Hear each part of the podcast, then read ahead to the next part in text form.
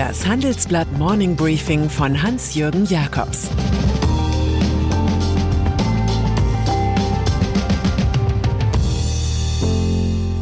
Guten Morgen allerseits.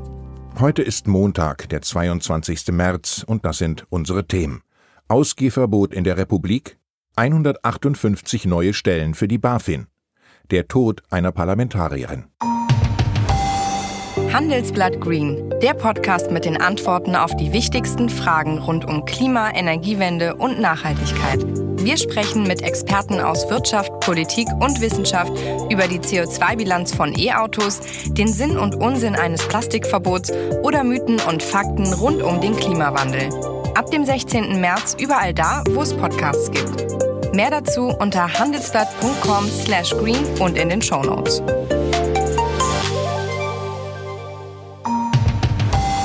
Lockdown. Diese Woche beginnt, wie so viele Wochen vorher, mit der Lockdown-Frage. Zu erleben ist wieder die Corona-Videoschalte zwischen den Spitzen der Bundesländer und dem Kanzleramt. Das Besondere diesmal, vorab zirkulierten zwei Entwürfe. Gestern Abend wurde bekannt, was Angela Merkel will. Auf jeden Fall eine Verlängerung des bisherigen Lockdowns Light bis zum 18. April. Das Kanzleramt plädiert zudem für eine drastische Verschärfung der Maßnahmen bei einer Inzidenz von 100 Neuinfektionen je 100.000 Einwohner. Sogar Ausgangsbeschränkungen bis 5 Uhr früh sind vorgesehen. Die Gefahren durch die in Großbritannien entdeckte Virusvariante B117 schrecken die Regierungschefin. Mit einem solchen Hausarrest für das Volk präsentiert sich Merkel als eiserne Kanzlerin, die die Vorschläge ihres sozialdemokratischen Regierungspartners noch übertrifft. SPD-Vorschläge. Einen ersten Akzent vor der Bund-Länder-Konferenz hatte diesmal die demonstrativ selbstbewusste SPD gesetzt. Olaf Scholz, frühester Kanzlerkandidat aller Zeiten, legte die moralische Latte hoch. Sollten viele Menschen jetzt im großen Stil Urlaub machen, gefährdet das den Sommerurlaub von uns allen. So lautet sein kategorischer Imperativ in Bild am Sonntag. In der bekannt gewordenen Beschlussvorlage der SPD-regierten Bundesländer ist geplant, für Reiserückkehrer aus dem Ausland eine allgemeine Test- und Quarantänepflicht einzuführen. Die würde auch für all jene gelten, die aus keinem Risikogebiet kommen. Diesem Trend steht entgegen, dass Niedersachsen, Schleswig-Holstein und Mecklenburg-Vorpommern ihren Bürgern den Osterurlaub an Nord- und Ostsee erlauben wollen. Verschärfen ja, locker nein, das ist die Grundlinie, aber wie? Fehlt eigentlich nur noch eine Beschlussvorlage der unionsregierten Länder. Inzidenzwert Ohnehin ist mehr und mehr fragwürdig, warum sich die Politik so auf den Inzidenzwert fixiert. In einer Studie kommt die Covid-19 Data Analysis Group der Universität München zum Schluss, man solle die Gesamtinzidenz nicht als Maß aller Dinge betrachten, es müssten auch andere Größen beachtet werden, etwa wie viele Covid-Kranke im Hospital sind. Auch wie die Inzidenz in verschiedenen Altersgruppen ausfällt, müsste berücksichtigt werden, ebenso wie der R-Wert und die Sterblichkeit. Frustration. Die kritischen Stimmen häufen sich. Burkhard Jung, Leipziger Oberbürgermeister und Präsident des Städtetags, fürchtet, dass die Corona-Politik von Bund und Ländern die Unterstützung vor Ort verliert, auch bei den Oberbürgermeistern. Frustriert haben ihn zuletzt die Ideen zu Tests. Es könne doch nicht sein, dass die Corona-Runde irgendwelche Festlegungen trifft, ohne vorher nach der Infrastruktur zu fragen, sagt Jung. Heute Morgen wird der SPD-Politiker erklären, wie er mit Tests und Zugangskontrollen beim Bundesligaspitzenspiel zwischen RB Leipzig und Bayern München am 3. April 999 Zuschauer ins Fußballstadion lassen will. BaFin. Wie ein zahnloser Tiger mit Arthritis wirkte die Finanzaufsicht BaFin bei den Skandalen um die Pleitefirmen Wirecard und Greensill. Die Behörde scheint zu glauben, dass mehr Personal gegen eine Wiederholung solcher Fehlleistungen helfen wird. Auf einer Verwaltungsratssitzung sollen am heutigen Montag 158 neue Stellen bewilligt werden. Das fanden meine Kollegen Andreas Kröner und Martin Murphy heraus. Um diese Zahl aber gibt es intern heftigen Streit. Ursprünglich wollte die BaFin nämlich rund 300 neue Mitarbeiter, beantragte dann aber nach Rücksprache mit der Politik nur 189. Auch dieser Wunsch wurde vom zuständigen Bundesfinanzministerium nach unten korrigiert. Viele Finanzfirmen, die die BaFin über ein Umlageverfahren finanzieren, protestieren gegen die Aufrüstung ihrer Kontrolleure. Die BaFin sollte vielmehr intern besser zusammenarbeiten und Ressourcen effektiver nutzen. SPD-Experte und BaFin-Verwaltungsrat Jens Zimmermann hält den Widerstand für unglaubwürdig. Nach Wirecard seien sich alle einig gewesen, die Behörde aufzurüsten, sagt Zimmermann. Doch jetzt, da es zum Schwur kommt, wollen Banken und Versicherer auf einmal nichts mehr davon wissen. Ukraine. Hoher Besuch unter strengsten Sicherheitsvorkehrungen in der Düsseldorfer Handelsblattzentrale. Dennis Schmihal, Premier der Ukraine, kam zum Interview. Sein Land sieht sich, wie immer und überall, von Russland bedroht. Der Politiker gab Auskunft zu einer ganzen Reihe brisanter Themen. Der Spruch von US-Präsident Joe Biden, dass Wladimir Putin ein Killer sei, fand Schmihals Zuspruch.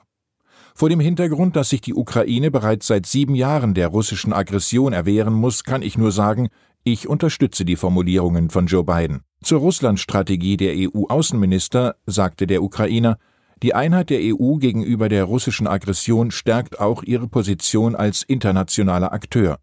Russland gibt sicher größte Mühe, diese Einigkeit der EU-Länder zu zerstören, indem es einen Keil zwischen sie treibt. Zu Nord Stream 2 befand er, wir begrüßen alle Sanktionen gegen Russland und Nord Stream 2. Wir halten es für ein rein politisches Projekt. Das bestehende Erdgastransportsystem der Ukraine von 140 Milliarden Kubikmeter Durchleitungsvermögen hat noch viel Vermögen. Ein wenig Trost findet man bei so viel Aggressionsbeschreibung in Winston Churchill. Besser einander beschimpfen als einander beschießen. Maskenaffäre. Die Flucht nach vorn in die Sauberkeit tritt CSU-Chef Markus Söder an.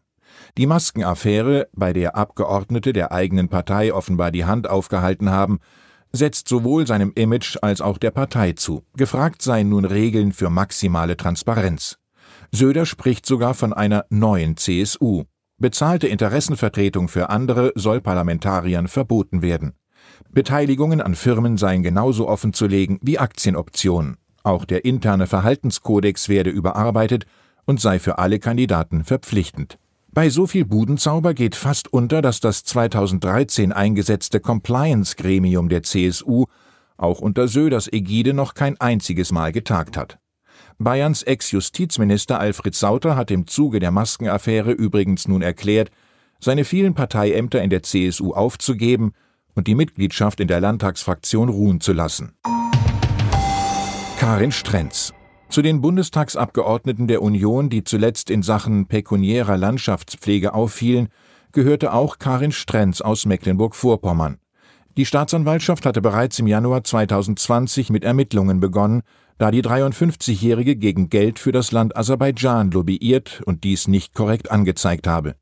Nun ist sie beim Rückflug von Kuba nach Deutschland gestorben. Strenz hat nach Medienberichten im Flugzeug das Bewusstsein verloren.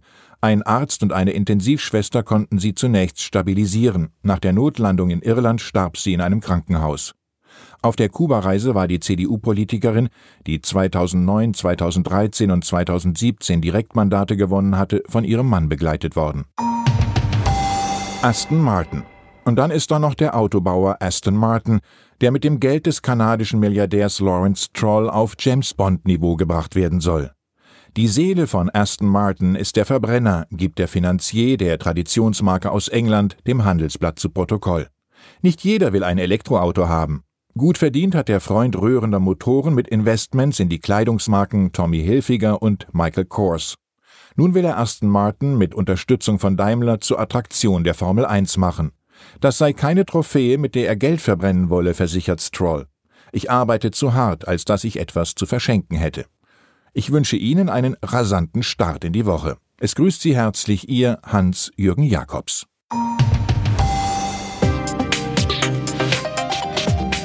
Ab 17 Uhr sprechen wir bei Handelsblatt Today über alle Themen, die die Finanzwelt bewegen. Das kann auch das Thema Nachhaltigkeit sein, das in allen Bereichen unseres Lebens immer wichtiger wird und längst auch in der Finanzwelt angekommen ist. Denn immer mehr Anleger achten bei ihren Investments auf Nachhaltigkeit und stellen höhere Anforderungen an Unternehmen. Dieses und andere Themen präsentiert von unserem Initiativpartner, der Hypo Vereinsbank Private Banking. Das war das Handelsblatt Morning Briefing von Hans-Jürgen Jakobs, gesprochen von Peter Hofmann.